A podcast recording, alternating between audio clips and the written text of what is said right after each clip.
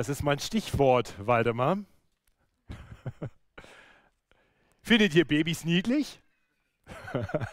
Vielleicht nicht gerade, wenn sie im Gottesdienst schreien, aber so ein, so ein kleines Wesen, Windeln, wenn es dann vielleicht noch so die Flasche im Mund hat, das hat schon was. Aber was würdest du denken, wenn du jetzt erwachsene Männer im besten Alter siehst, die dort in Windeln sitzen und aus einer Flasche nuckeln? Nur vor allem, wenn du weißt, das ist nicht einfach nur ein Gag zu einem Junggesellenabschied. Das wäre etwas verstörend, oder? Nun, in unserem heutigen Predigtext ermahnt Paulus die Korinther, dass sie im geistlichen Sinne solche Männer mit Windeln und an Flaschen nuckelnd sind. Das zeigt sich in ihrem Verhalten. Und das fordert er heraus. Man kann wirklich nicht erkennen, dass sie Christen, schon gar nicht reife Christen sind. Und damit kommen wir zu unserem heutigen Predigtext, der sehr herausfordernd ist. Ich möchte uns aus dem ersten Korintherbrief, aus Kapitel 3, die ersten neun Verse lesen. Hört Gottes Wort. Hier schreibt der Apostel Paulus an die Christen in Korinth. Und ich, liebe Brüder, konnte nicht zu euch reden wie zu geistlichen Menschen, sondern wie zu fleischlichen, wie zu unmündigen Kindern in Christus. Milch habe ich euch zu trinken gegeben und nicht feste Speise, denn ihr konntet sie noch nicht vertragen. Auch jetzt könnt ihr es noch nicht, weil ihr noch fleischlich seid. Denn wenn Eifersucht und Zank unter euch sind, seid ihr da nicht fleischlich und lebt nach Menschenweise? Denn wenn einer sagt, ich gehöre zu Paulus, der andere, ich zu Apollos, ist das nicht nach Menschenweise geredet? Wer ist nun Apollos? Wer ist Paulus? Diener sind sie, durch die ihr gläubig geworden seid. Und das, wie es der Herr einem jeden gegeben hat. Ich habe gepflanzt, da Paulus hat begossen, aber Gott hat das Gedeihen gegeben. So ist nun weder der pflanzt noch der begießt etwas, sondern Gott, der das Gedeihen gibt. Der aber pflanzt und der begießt, sind, in der Luther heißt es einer wie der andere oder in den meisten Übersetzungen sind eines. Jeder aber wird seinen Lohn empfangen nach seiner Arbeit. Denn wir sind Gottes Mitarbeiter. Ihr seid Gottes Ackerfeld und Gottes Bau. Das ist unser Abschnitt für heute. Den wollen wir wirklich entfalten entlang eines Satzes, der aus drei Teilen besteht. Der, der erste Punkt ist unterschrieben mit den Worten, seid nicht unreif. Das sind die ersten zweieinhalb Verse. Der zweite Punkt heißt, und streitet nicht. Das ist die Botschaft von 3b, der zweiten Hälfte von Vers 3 und Vers 4. Sondern wachst durch die Hilfe von Gottes Dienern. Und darum geht es in den Versen 5 bis 9. Also seid nicht unreif und streitet nicht, sondern wachst durch die Hilfe von Gottes Dienern. Und bevor wir uns nun Gottes Wort zuwenden, wollen wir uns Gott zuwenden im Gebet und ihn bitten, dass er genau das in uns bewirken möge. Himmlischer Vater, so kommen wir durch Jesus Christus zu dir. Wir bitten dich, dass du durch deinen Heiligen Geist uns tief in die Erkenntnis deines Wortes führst. Dass du uns überführst, wo das nötig ist. Dass du uns ermutigst, wo das angemessen ist. Dass du uns lehrst, sodass wir wachsen können, dir entgegen. Damit wir als Gemeinde und wir ganz persönlich immer mehr so leben, wie es dir gefällt und auch gut für uns und andere ist. Herr, so gebrauche du die Verkündigung deines Wortes und das Hören auf dein Wort damit deine Gemeinde dadurch erbaut wird zum Lobpreis deiner Herrlichkeit. Amen. Also zu Beginn von Kapitel 3 schreibt Paulus zu den Korinthern. Ich lese uns noch einmal die ersten zweieinhalb Verse. Und ich, liebe Brüder, konnte nicht zu euch reden wie zu geistlichen Menschen, sondern wie zu fleischlichen, wie zu unmündigen Kindern in Christus. Milch habe ich euch zu trinken gegeben und nicht feste Speise, denn ihr konntet sie noch nicht vertragen. Auch jetzt könnt ihr es noch nicht, weil ihr noch fleischlich seid. Ja, Paulus erinnert hier an die Zeit, als er einst nach Korinth kam. Damals gab es noch keine Kirche in Korinth. Ähm, durch sein Predigen kamen Menschen zum Glauben und, und so entstand die erste Gemeinde, eine Gemeinde voller Frischbekehrter. Deswegen konnte Paulus noch nicht zu ihnen reden wie zu geistlich reifen Menschen. Damit will er nicht sagen, dass sie nicht schon geistliche Menschen waren. Wir haben letzte Woche in der Predigt gehört, dass alle Christen den Heiligen Geist haben und deswegen geistliche Menschen sind.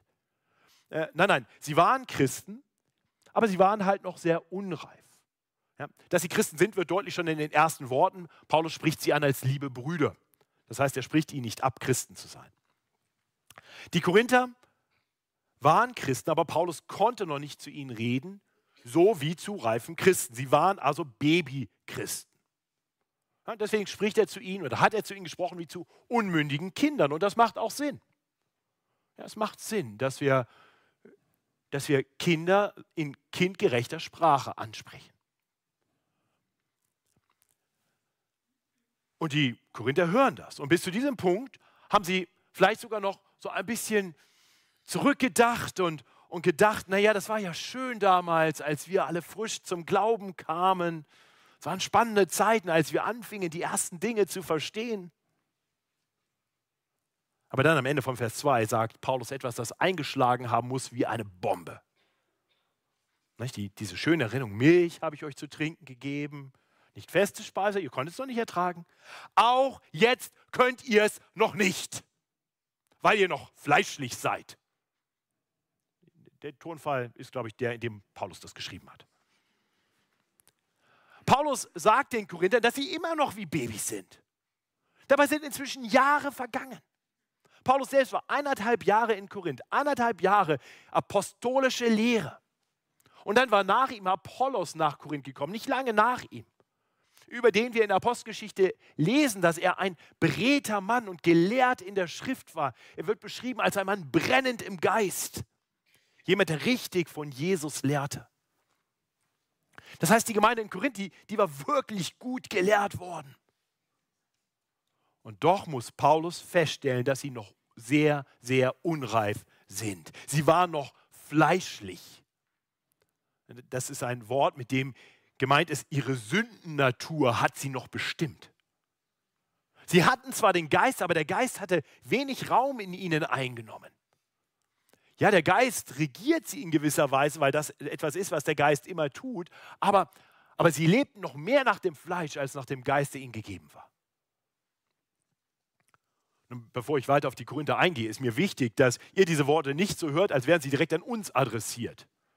Ja, das sind Worte, die Paulus ganz konkret in die Situation der Gemeinde in Korinth in den 50er Jahren nach Christi Geburt hineinspricht oder schreibt. Ja, also wenn ich diese Worte so hart betone, wie Paulus sie gemeint hat, dann hört das bitte nicht als ein Schimpfen von Matthias zu der FEG München Mitte. Darum geht es mir nicht. Ähm, ich bin tatsächlich überzeugt davon, dass hier in der Gemeinde äh, eine ganze Reihe reife Christen sind, und Christen im Glauben wachsen. Und ich bin Gott sehr dankbar dafür. Ich glaube, das sehen wir auch. Wir, wir sehen das auch dadurch, dass, dass in dieser Gemeinde ähm, Christen, ganz reife Christen, immer wieder auch junge Christen anleiten. Menschen kommen zum Glauben und sie können durch das Vorbild und die Gemeinschaft mit reifen Christen weiter wachsen im Glauben. Und das erleben wir. Und wir erleben, dass sich die Glaubensreife von Geschwistern auch darin zeigt, dass sie ein geistliches Anliegen für andere bekommen und immer wieder auch Nichtchristen in die Gemeinde einladen. Und klar ist, diese, diese Menschen brauchen dann Milch. Ja, deswegen ist es wichtig, dass wir in unserem Gottesdienst nicht nur feste Speise haben, sondern immer auch Milch für die, die noch ganz jung im Glauben sind. Da legen wir großen Wert drauf. Deswegen wollen wir immer auch das Evangelium mit aller Einfachheit und Klarheit predigen, so damit jeder, der hierher kommt, die wesentlichen Dinge des christlichen Glaubens hören kann und glauben kann. Deswegen möchte ich auch heute hier an dieser Stelle die wesentlichen Dinge des christlichen Glaubens erklären. Die, die, Botschaft, die Paulus schon ausgeführt hat bisher in seinem Brief, ist die, die Botschaft von Jesus Christus, dem Gekreuzigten. Er hat in Kapitel 1 darüber geschrieben. Da hat er erklärt, dass wir von Natur aus fleischlich sind und damit ist gemeint, dass wir von der Sünde regiert werden. Und wir so als natürliche Menschen, Menschen, in deren Leben noch nicht Gott eingegriffen hat, nach den Begierden unseres Fleisches leben. Und das heißt, dass wir eben nicht zuerst danach fragen, was gefällt Gott, was möchte Gott von uns, sondern danach fragen, was gefällt mir, was will ich.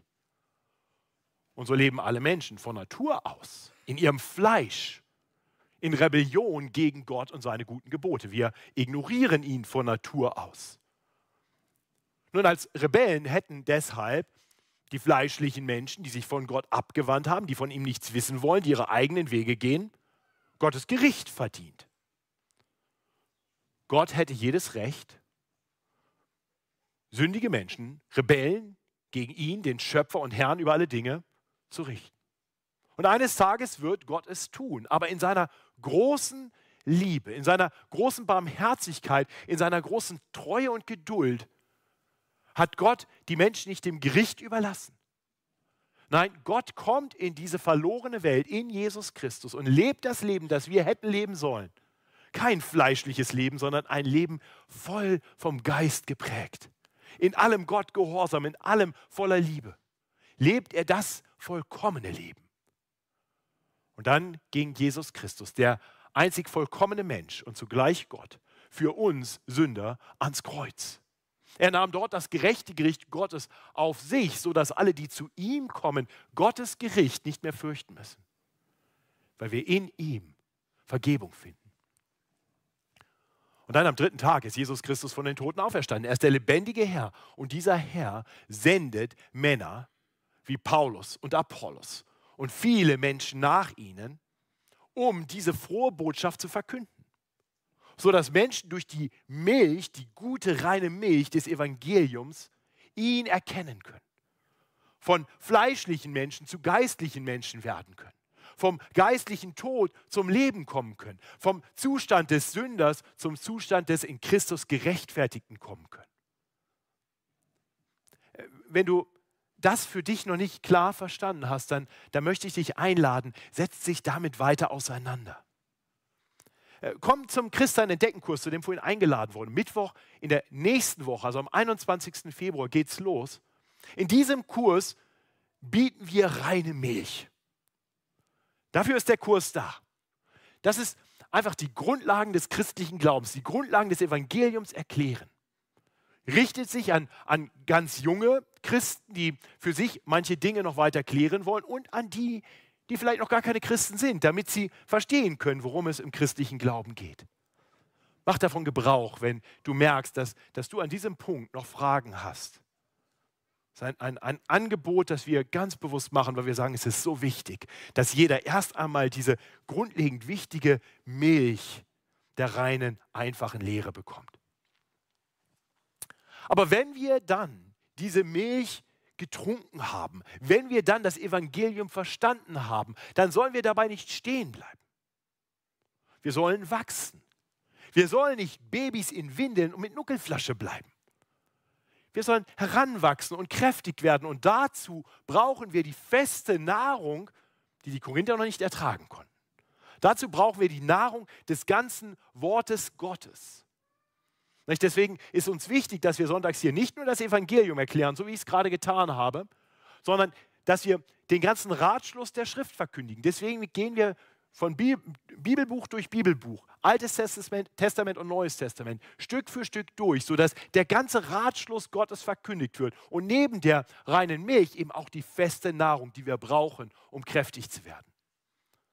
So beschreibt Gott selbst in seinem Wort die Bedeutung der Schrift. Er sagt, alle Schrift ist von Gott eingegeben und nütze zur Lehre, zur Zurechtweisung, zur Besserung und zur Erziehung in der Gerechtigkeit, damit der Mensch Gottes vollkommen sei. Seht ihr, wachst, wachsen, hinwachsen, dass wir vollkommen werden, zu allem guten Werk geschickt. Und Paulus sagt den Korinthern, ihr seid noch gar nicht bereit dafür. Und ich denke, uns darf das auch herausfordern. Diese Worte sind auch Worte für uns, nicht direkt an uns gesprochen, aber Worte niedergeschrieben, auch für uns. Ich denke, eine wichtige Lehre, die wir hier aus diesem Text lernen, ist, dass wir am Hand des Beispiels der Korinther sehen können, dass das geistliche Reife ganz offensichtlich nicht einfach dadurch entsteht, dass wir etwas länger Christen sind. Oder dadurch, dass wir irgendwie besonders bekannte Lehrer hatten. Die Korinther, die waren schon einige Jahre gläubig und die hatten fantastische Lehrer.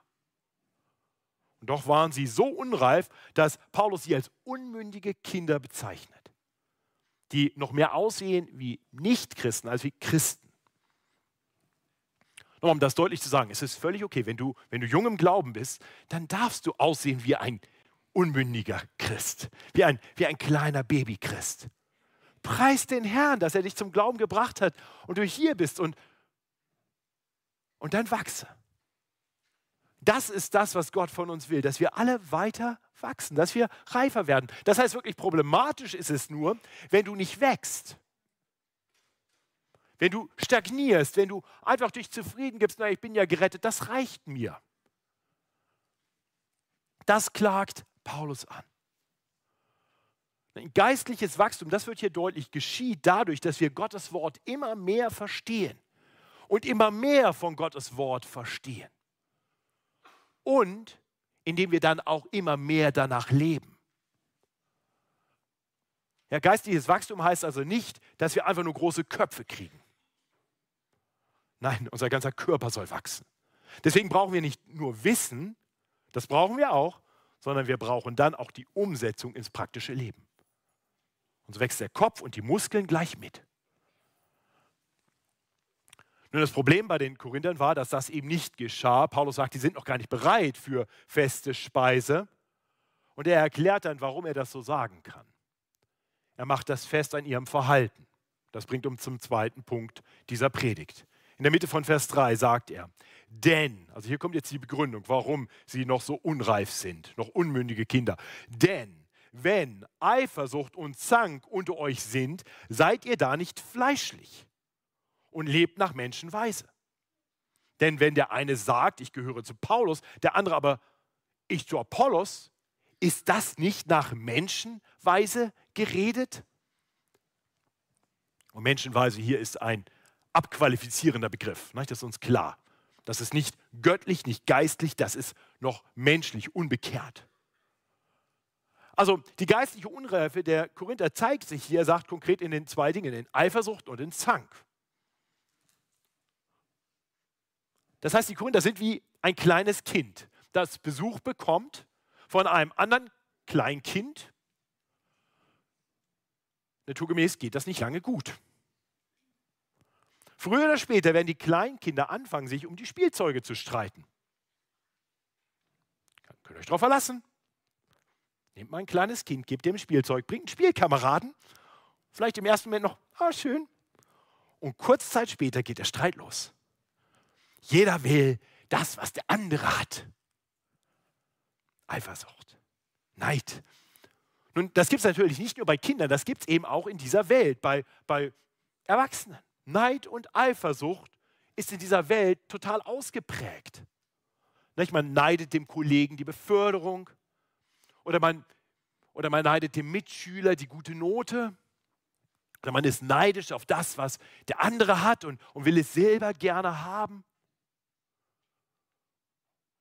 Aber Christen sollten da nicht mitmachen. Diese Form von Eifersucht ist, ist nicht das, was Gott in uns hervorbringen will. Ist Ausdruck von geistlicher Unreife, wenn wir so leben. Christen sollten sich mit den Fröhlichen freuen. Christen sollten sich mit dem zufrieden geben, was Gott ihnen gibt und es dankbar aus Gottes Hand nehmen.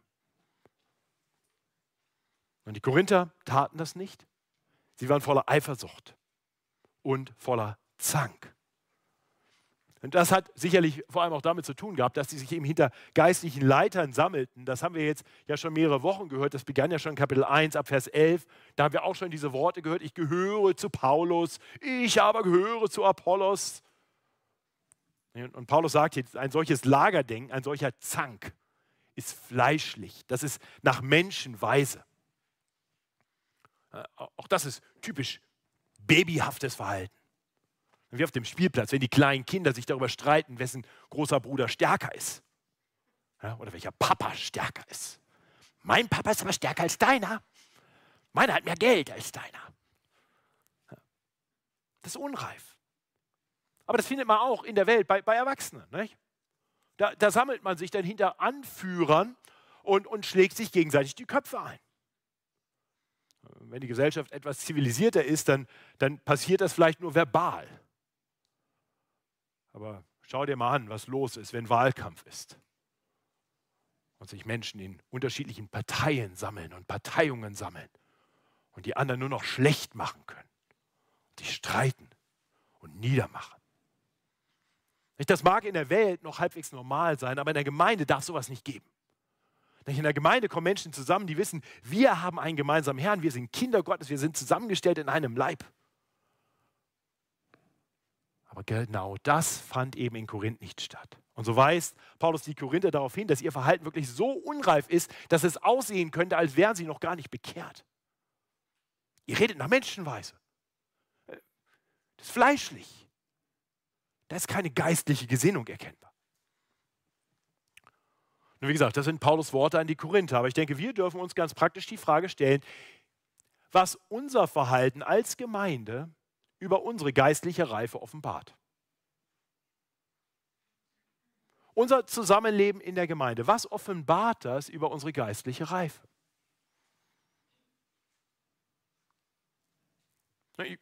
Ich bin sehr dankbar, dass ich ganz viel sehe, wo ich sage, da sehe ich geistliche Reife.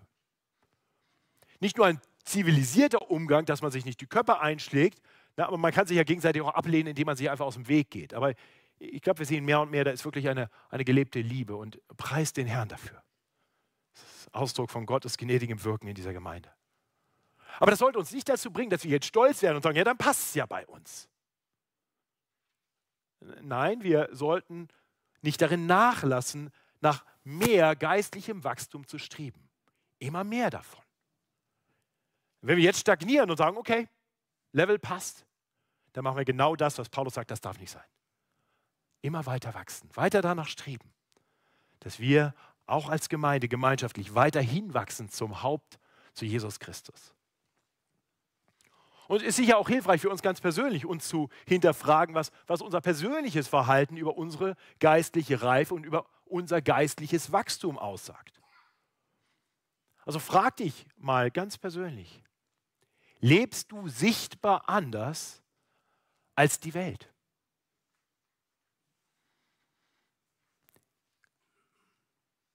Inwieweit prägen Eifersucht und Zank auch noch, auch noch dein Leben?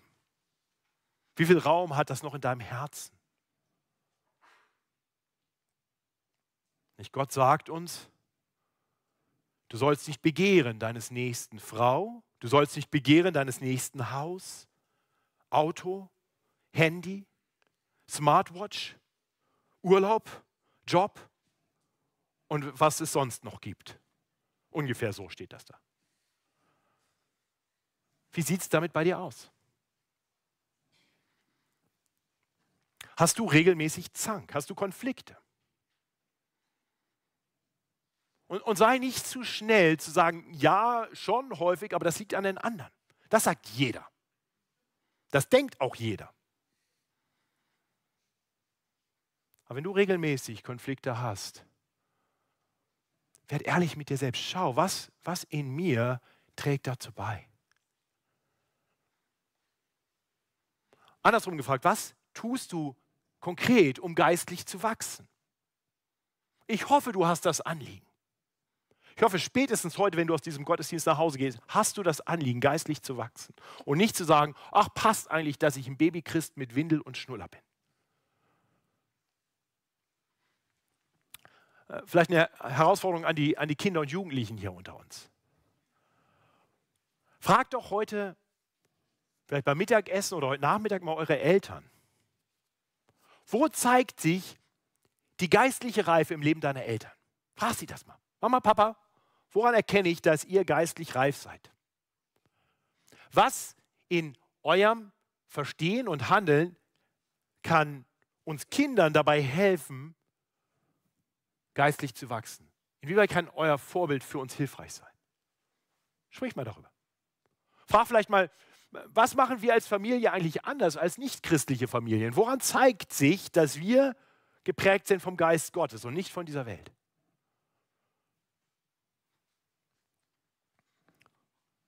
Und wie gesagt, das sind noch einige Herausforderungen und ich, und ich hoffe, dass, dass dieser Predigtext und diese Fragen für uns nicht einfach nur total herausfordernd sind, sondern auch ermutigend.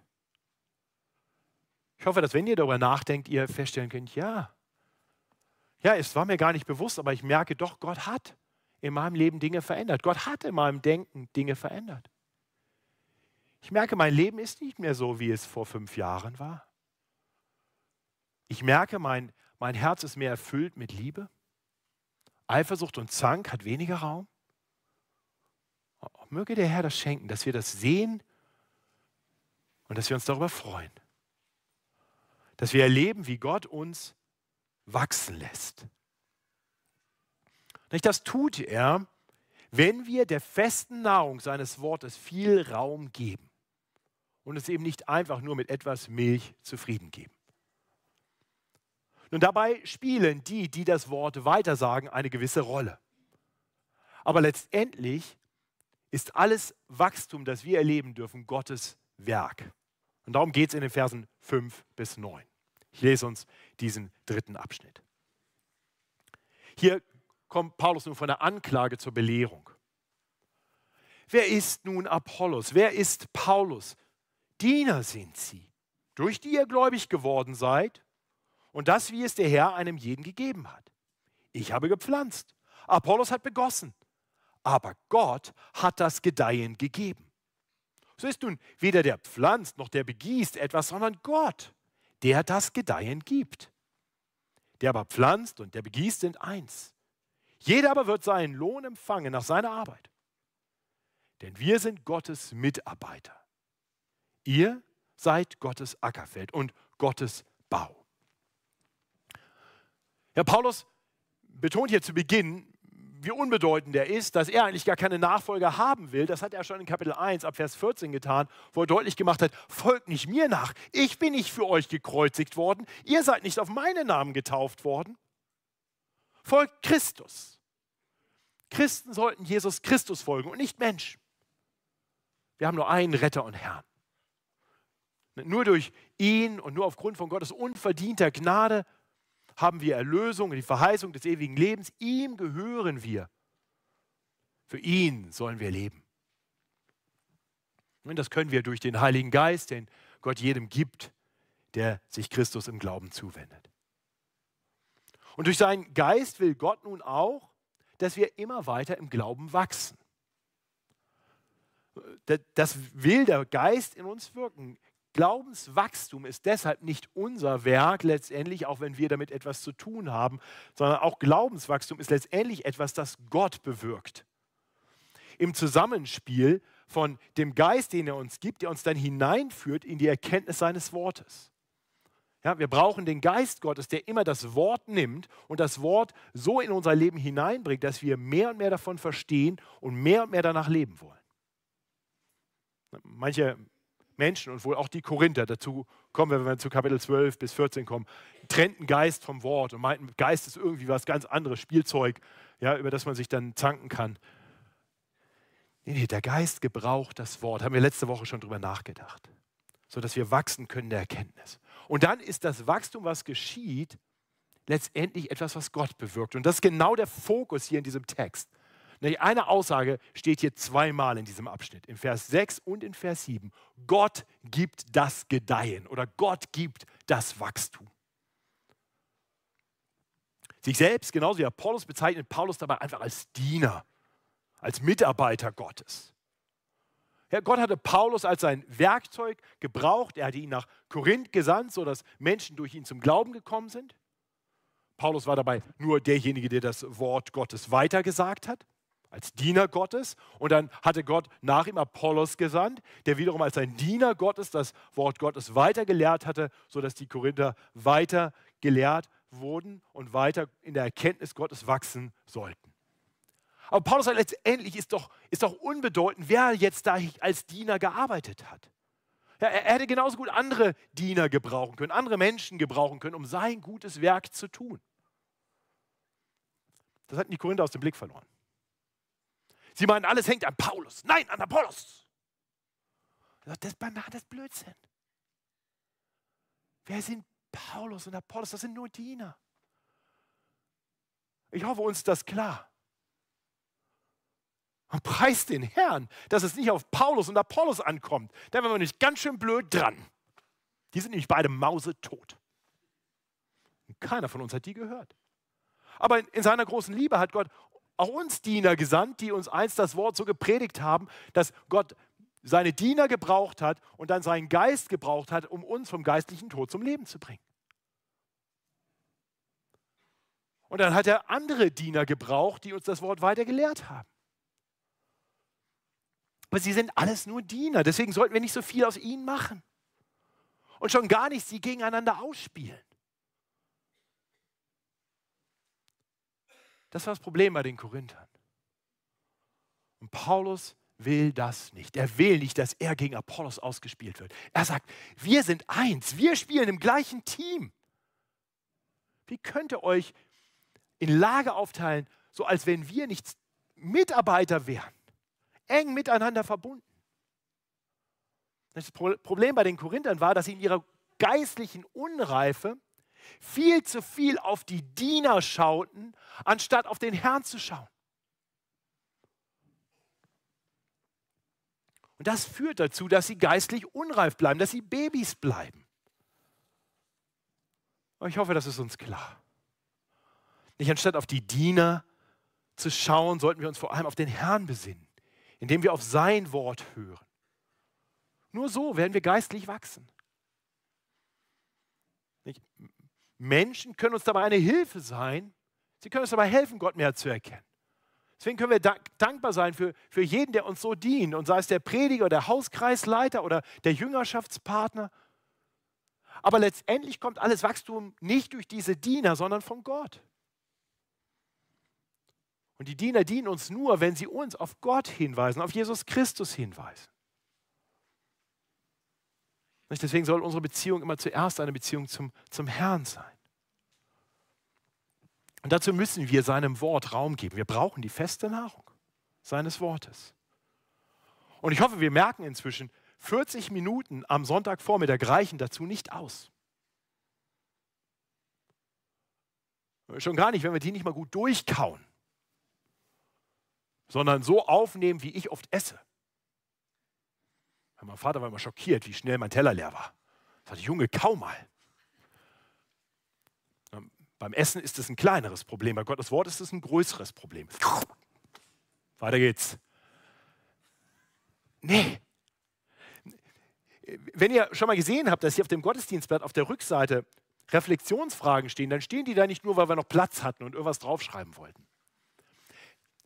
Das soll eine kleine Hilfe sein, dass wir noch ein bisschen weiter kauen können, auf dem rumkauen können, was uns serviert wurde damit das Wort mehr Raum entfaltet. Da steht dann auch nicht mehr der Hampelmann, der so viele Gesten hat, vorne im Weg. Dann lesen wir nochmal das Wort und denken nochmal drüber nach und schreiben vielleicht vorher mit. Kann sehr hilfreich sein. Das kann man dann vielleicht gemeinsam im Hauskreis nochmal diskutieren. Äh, vielleicht sagt man die Fragen, das sind jetzt nicht meine Fragen. Okay, dann, dann nimm deine eigenen.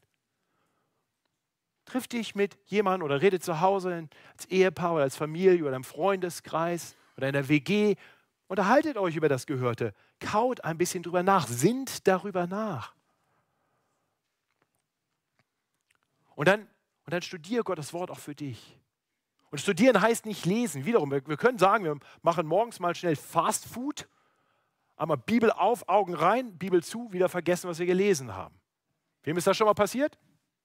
Okay, ihr wisst, wovon ich rede. Dann, was lehrt uns Gottes Wort selbst? Wir sollen über Gottes Wort nachsinnen. Dann, wenn wir darüber nachsinnen, Tag und Nacht, sind wir wie ein Baum gepflanzt an den Wasserbächen, der seine Frucht bringt zu seiner Zeit.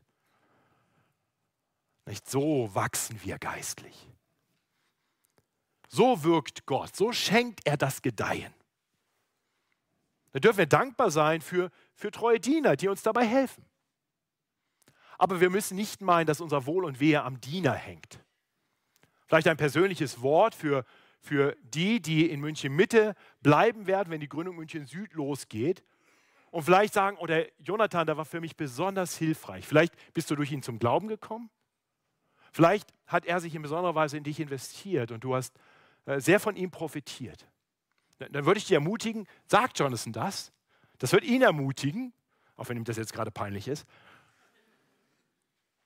Aber mach dir keine Sorgen, dass wenn Jonathan dann ab April in München Süd ist und nicht mehr hier auftaucht, dass das deinem geistlichen Wachstum Abbruch tut. Dein geistliches Wachstum geschieht nicht durch Jonathan, sondern durch Gott. Oder wenn du mitgehst nach München Süd, weil du da lebst, aber eigentlich waren Matthias Mockler oder ich für dich immer ganz wichtige Personen, die Gott in deinem Leben gebraucht hat. Preis den Herrn dafür, freut uns. Aber keine Sorge, Jonathan predigt das gleiche Evangelium. Und du hast die gleiche Bibel. Gib dem Wort Raum, da wo du bist. Häng dich nicht an die Prediger, häng dich an Gott. Diener sind hilfreich, aber der Herr bewirkt das Wachstum. Nun, Paulus ahnt, dass einige wohlmeinende Korinther jetzt sehr besorgt sein könnten, dass Paulus und Apollos aber dann vielleicht doch zu schlecht wegkommen. Und deswegen erinnert er sie dann in Vers 8 und sagt, keine Sorge, die Diener und Mitarbeiter Gottes werden von Gott entlohnt. Jeder wird seinen Lohn empfangen nach seiner Arbeit. Denn wir sind Gottes Mitarbeiter. Das ist eine hilfreiche Erinnerung für Menschen, die Gott dienen. Und ich hoffe, das sind nicht nur wir Prediger. Ich hoffe, du siehst auch, dass du anderen dienst, indem du dich auch um das geistliche Wohl anderer kümmerst. Nicht manchmal verlieren wir dann auch wieder Gott aus dem Blick und schauen mehr auf die Menschen. Und sind dann sehr bedacht darauf, dass wir Anerkennung bekommen von Menschen. Mit diesen Worten hilft Paulus uns hier und sagt, nee, nee, sei nicht so bedacht darauf, dass du bei den Menschen Anerkennung bekommst. Weiß, wer wirklich für dich sorgt. Gott. Gott entlohnt uns. Nicht dafür, dass wir irgendwie da sind, sondern für unsere Arbeit. Dafür, dass wir das, was Gott uns gegeben hat, an Gaben auch einbringen. Das wird Gott entlohnen. Das heißt, unser aller Fokus. Sowohl der Fokus derer, die Gott in besonderer Weise dienen und sich in andere investieren, wie auch die, die Dienst von Menschen empfangen. Und hoffentlich sind wir auf beiden Seiten irgendwie immer mit dabei. Unser Fokus sollte eben nicht primär auf die Menschen gesetzt sein, sondern auf Gott. Gott will all das gebrauchen, um uns wachsen zu lassen. Und so endet Paulus mit zwei Sprachbildern, die den Korinthern helfen können, zu erkennen, wer sie wirklich sind. Wem sie wirklich gehören, zu wem sie wirklich gehören. Nicht zu sagen, ich gehöre zu Paulus, ich gehöre aber zu Apollos. Er sagt, ihr seid Gottes Ackerfeld, Gottes Bau. Ihr gehört zu Gott. Die Gemeinde ist Gottes Ackerfeld. Schönes Bild. Du bist Gottes Ackerfeld. Und Gott setzt Arbeiter ein, da, damit nun das Ackerfeld Frucht hervorbringt. Aber die Arbeiter sehen nur den guten Samen, den Gott ihnen gibt. So gedeiht sein Ackerfeld. Gott kümmert sich darum und deswegen gebührt ihm aller Dank und alle Ehre dafür. Aber sei ein Ackerfeld, das bereit ist, sich furchen zu lassen und Saat aufzunehmen, sich gießen zu lassen durch das, was Gott uns gibt. Und dann endet er das Bild und sagt, die Gemeinde ist Gottes Bau. Dazu wird er im nächsten Abschnitt noch mehr sagen. Aber klar ist, Gott will mit uns seine Gemeinde bauen. Die Gemeinde ist Gottes Bau.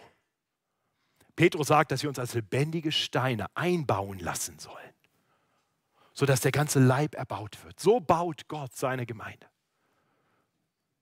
Ja, dazu gebraucht er treue Diener. Aber letztendlich ist es Gott, der das Gedeihen schenkt. Lasst uns auf ihn schauen und uns von der guten Speise seines Wortes nähren. Lasst uns eine Gemeinde sein, die immer mehr davon will, die einander Gottes Wort zuspricht. Dann bleiben wir ganz gewiss keine geistlichen Babys. Windeln ab, Flasche weg. Wir wachsen immer mehr hin zu unserem Herrn. Ihm sei Ehre in der Gemeinde und in Christus Jesus zu aller Zeit, von Ewigkeit zu Ewigkeit. Amen. Himmlischer Vater, das ist unser echtes Anliegen, unser echtes Gebet. wirke du in uns Wachstum. Herr, du siehst die unter uns, die das Gefühl haben, vielleicht schon länger zu stagnieren. Zeige uns, wo wir dir wieder mehr Raum geben müssen in unserem Leben. Überführe uns von den Bereichen in unserem Leben, wo wir mehr fleischlich als geistlich gesinnt unterwegs sind. Führe uns hinein in Gemeinschaften, wo uns dein Wort zugesprochen wird. Aber mach uns auch bereit, wirklich deinem Wort Raum zu geben und dir Raum zu geben im Gebet. Und danke, dass geistliches Wachstum gar nicht so kompliziert ist. So wie Frühling um Frühling Saat gesät wird und aufgeht und Frucht bringt, so willst du dein Wort in uns senden und Frucht bringen zu deiner Zeit. Möge es so sein, in dieser Gemeinde und in einem jeden von uns. Amen.